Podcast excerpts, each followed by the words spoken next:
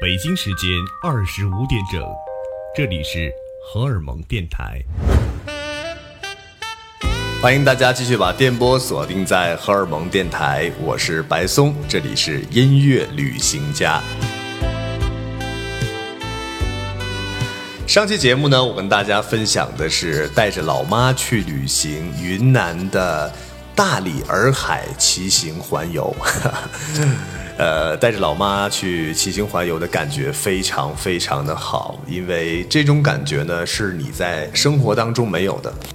虽然我们在城市当中会经常见到爸爸妈妈，但是真的一起出去旅行时的感受是不一样的，因为你们每天所面对的全部都是全新的感受，并且你们在一起朝夕相处是为了快乐，为了发现，为了探索一些新鲜的事物。在和妈妈的旅途当中，你多多少少会有一些小小的呃碰撞所发生。比如说我的妈妈呢，她就特别喜欢帮别人带东西啊。我妈走到哪里都会去看一些这个什么好吃的呀，啊，给谁带呀？该给谁带什么东西了呀？她想的一天就是这些事情。而对于一个更向往自由、更向往享受旅程的我来说呢，我在不停的跟妈妈说，我说。既然出来，咱们就别再天天想着家里的那些人了，咱们就别再有那么多的牵挂了，把更多的心思放在享受旅途，融入到新鲜事物当中。而说来说去，其实我妈还是在不停的买东西。旅途的刚开始，我就会显得有些不耐烦。当几天过去以后，我把这个事儿就想通了。我觉得其实。妈妈去买东西，去分享给她的一些朋友，我觉得这些呢，其实也是她简单的在追求她的快乐，因为不要用自己的一些意识形态和旅游的价值观来去要求别人。每个人都有自己的生活方式，每个人都有自己的人生观、世界观和价值观，当然也有旅行的观点。所以，只要妈妈从购物当中可以享受到快乐，我觉得。那我就应该支持他，所以后来几天呢，我就开始支持他购物了。我开始告诉他哪儿可以购物。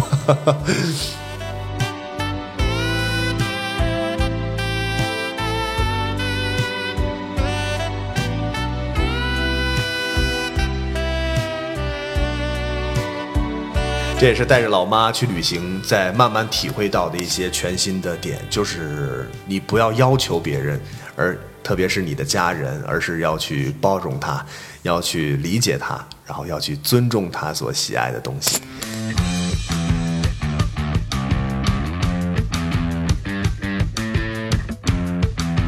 洱海环行完第二天呢，我和妈妈决定要去大理古城转一转。前一天晚上我预约了一个车啊，这辆车我预约完以后，一头的雾水。我因为我看了一下这个司机的评价。这个司机的评价呢非常差啊，下面写的全部都是什么车主新人啊，慎重选择。我一想，这本来咱们就出来玩儿，还遇到这样一个司机，那太惨了吧？是不是该换一个？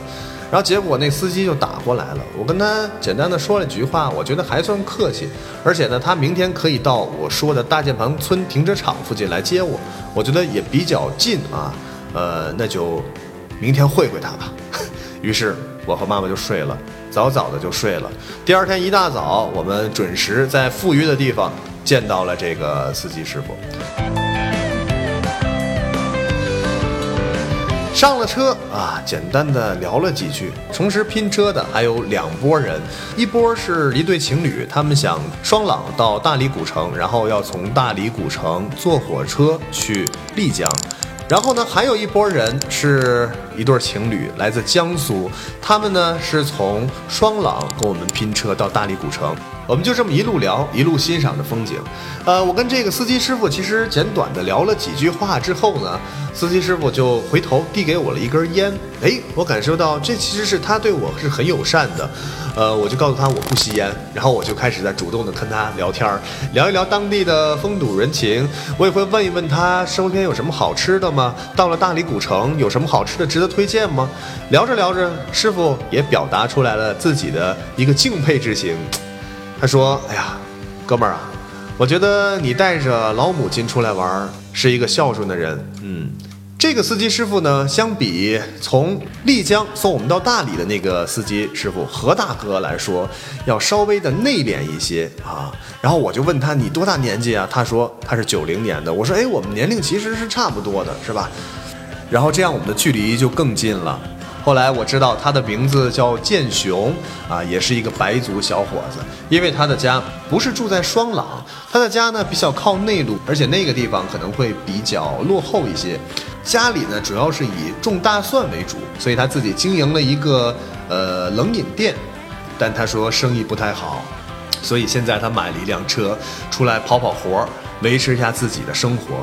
我和建雄一路聊了很多。这个时候，我得知我身后的江苏的这对情侣啊，他们晚上也是要从大理古城返回双廊的，所以我就跟他们一起撮合。我说建雄，要不然你来接一下我们晚上？哎，刚好我们继续支持你的生意。然后晚上呢，我和我妈，另外这一对情侣一共四个人。你看，你还可以载一些别人，咱们呢也可以再继续聊天。哎，钱你照样收你的。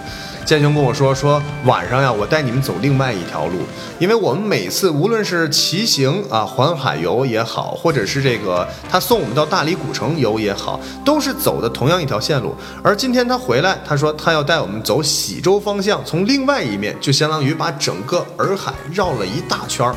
哎呦，我这么一听，我说这个谢谢你了，建雄。如果这样子的话，我们可能会欣赏到更多这个洱海周边的一些风景。在一路上，我们真的遇到了很多好人。建雄呢，可能相对的内敛一些，表达不了太多内心的感情，但是我可以看得出他的热情和他乐于帮助别人，也拥有着一颗温暖的内心。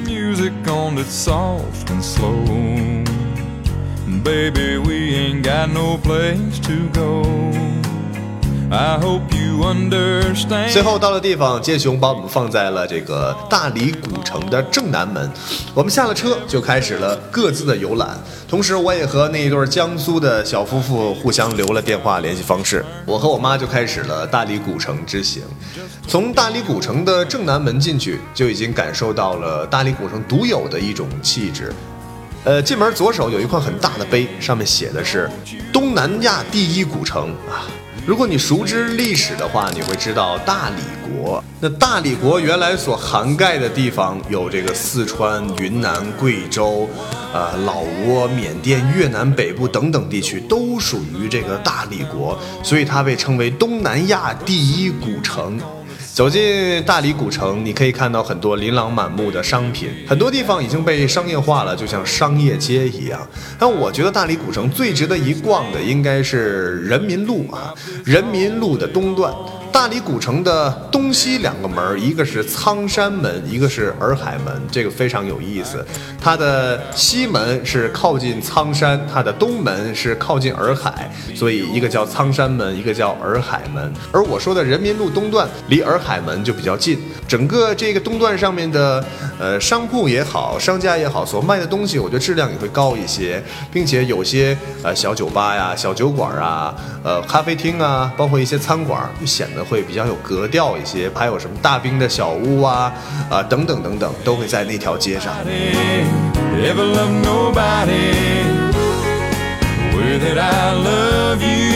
在古城里逛一逛，我就和妈妈觉得整个这个古城对我们的吸引力，除了一些美食，还有人民路上一些精致的小店，其他的吸引力也并不是很大。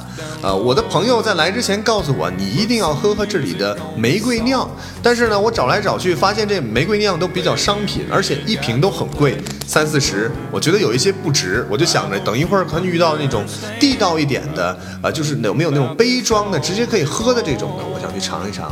那结果呢，一直也就没有遇到。我和我妈就一直往北门走，走过了北门，呃，我们想上这个城墙上面去看一看啊。我因为毕竟那个高瞻远瞩嘛，看能不能在这个城墙上看看这个下面是什么样子的。于是我问妈，我说妈上不上？她说那咱们就上上呗，看看哪能买票。我们俩就找买票的地方，哎，看到了一个楼梯往上走。我们走的时候刚好下来两个人，就问这两个小伙子上面买票多少钱？小伙子说这上面不卖票，免费的。我和我妈妈就觉得哎呦真好。你看人家这个景点，要是换在我们在西安的话。一定是收费的，是吧？钟楼钟楼收费，城墙城墙收费，呃，不是说收费不好，而是说不收费太好了。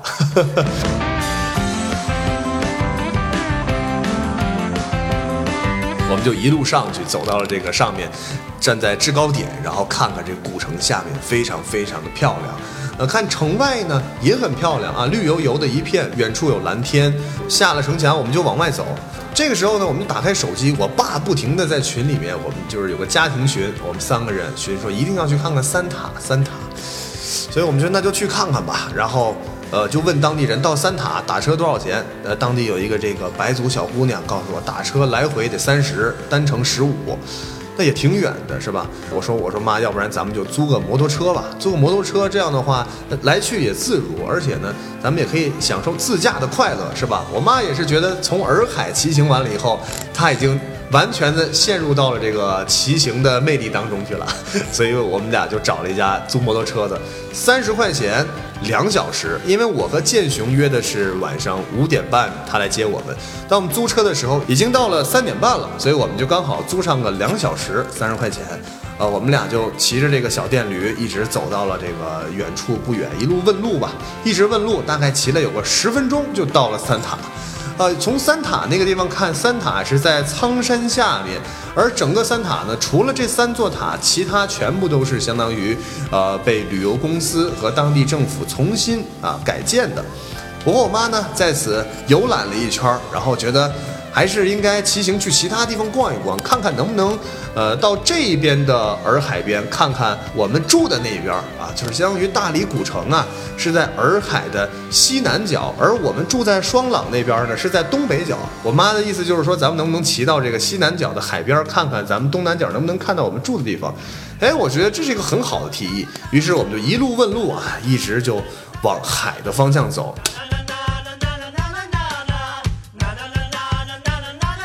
这个时候看看时间，觉得可能时间已经比较紧了，但是离海的地方还很远，啊，我们也没有顾虑太多，只是看看电够不够，只要够的话，我们就往前骑。中途呢，看到了一个妇女，她也在骑着一个摩托车，呃，我就问她，我说这个咱们往洱海的方向如果走的话，从哪儿走？她说前面有一个小路，从小路里面呢，你一直穿下去就可以穿到这个环海公路上。我和老妈就。走进了这个公路，走进了这个公路，发现这是一个乡间小路，没有什么人，基本上可以说是没有人。路面非常的平，非常的干净，在路边你看不到任何的垃圾。两边呢有零零星星白族的建筑、梯田和庄稼地，非常的素雅。开着开着，一路开，越开越深，发现左右两边一转身是一望无际的这个庄稼地了。然后有很多白族的阿姨，呃，做着农活儿。路边有的时候还可以看到有小狗在那里晒太阳。有些阿姨农活干累了，他们就会坐在路边闲聊几句。这种非常有生活感的一幕就呈现在了我和我妈面前。我们俩就把车停下，放在了路边，觉得。此情此景值得我们在此留念，值得我们在此好好的置身其中。我们就一直站在这里啊，拍了很多照片儿，然后看看远处的风景，闻着这种泥土的芬芳，闻着这种植物和青草的香气，再看看远处一望无际的这个稻田，零零星星会有骑着车也好，或者是从你身边走过的白族阿姨，都会向你点头微笑。这个时候，你的心仿佛被融化了，你会觉得离开了城市这种乡下的质朴，少数民族依旧活在自己的这种生活状态里。你会觉得这些生活非常简单的当地人，他们的幸福感很强。首先，他们拥有的是蓝天白云，他们拥有的是自己丰衣足食的庄稼，他们拥有的是灿烂的笑容，他们拥有的是儿孙满堂。而这一切仿佛离我们城市的居民越来越远了，而城市的居民反而要通过去各种各样的乡下去找到这种曾经的久违感，仿佛很多生活在城市中的孩子连见都没有见过这样的情景。有的时候你就会觉得一个城市人很可悲。同样，这久违的风景在我和我妈妈面前也变得非常的圣洁。我们在欣赏它的同时，都在小心翼翼地去寻找自己脑海里曾经的画面。我跟我妈说：“我说妈，你看这种感觉多像小时候咱们在东北时的那种稻田地。”我妈说：“对，这个味道呢也很像稻田地，但是咱们东北没人家这儿好。”这每一句话里面都透露着这种对曾经的怀念，都透露着这种我和妈妈共同回忆的那种我儿时的一些场景。我想，如果这场旅行是我和别人的话，对于这样的此情此景，我们可能在浮躁之中也就一笑了之了。而有些东西，只有是你和妈妈在旅行当中才可以找到的。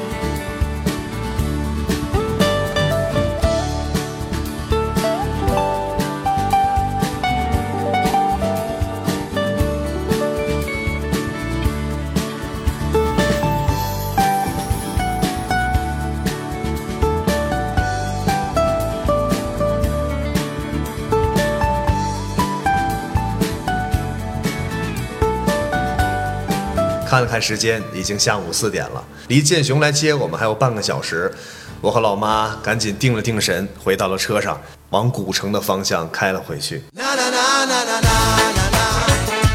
还了车以后，电话已经响了，这是江苏情侣给我打来的电话。我和江苏这一对情侣，呃，来到了南门，跟建雄相约在南门相见，也就是在南门待了一会儿，建雄如约的来了啊，并且带着他的妹妹。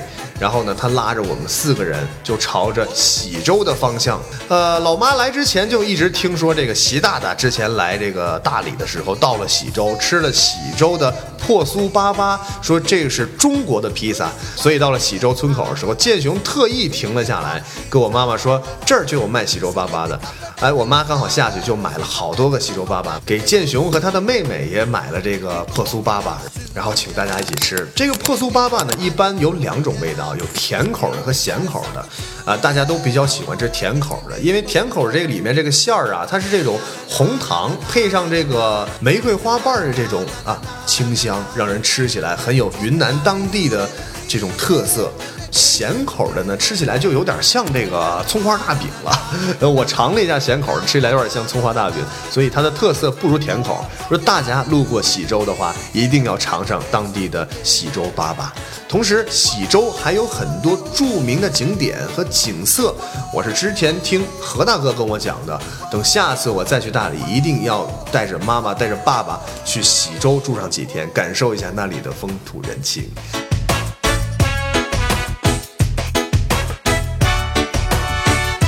啊，这一路呢，绕着喜洲这个方向环海，最后回到了我们的酒店。然后在快要下车的时候，我就跟我妈说：“我说，哎呀，这次比较遗憾的就是到了大理，咱们没有喝上这个玫瑰酿。”话音刚落，建雄就转过头来说：“白松，呃，你没喝玫瑰酿没关系，我这儿有。”他说明天早晨九点半。不管你能不能起床，咱们还在今天早上见面那个老地方。如果你起床了，你就过来取；如果你没起床，我就给你寄存到一个超市，等你起床以后过来拿就行了。听完以后，我特别的感动。你看，我也感慨这一路真的遇到了这么多的好心人，遇到了这么多一直照顾我、给我讲了很多知识，同时帮助着我和我妈的这些在路上的朋友啊。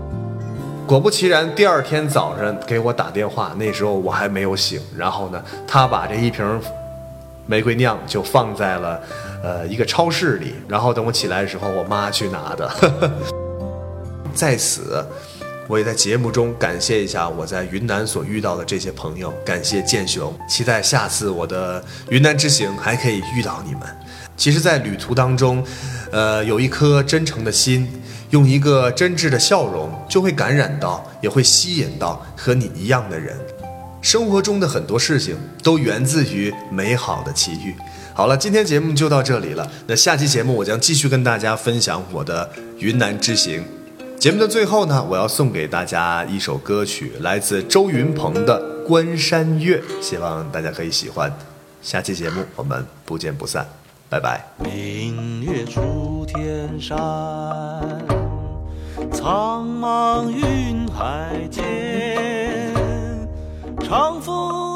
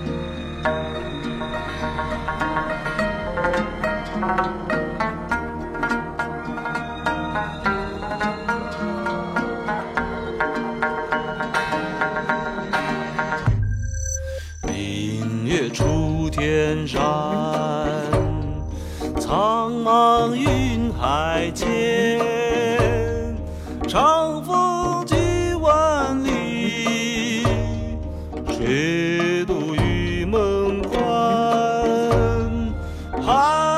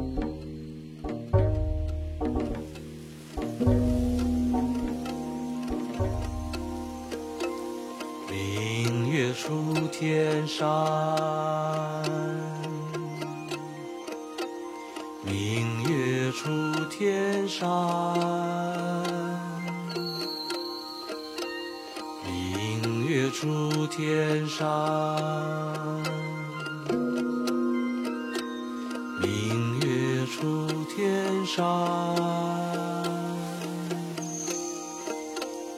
明月出天山明月出天山明月出天山明月出天山北京时间二十五点整这里是荷尔蒙电台。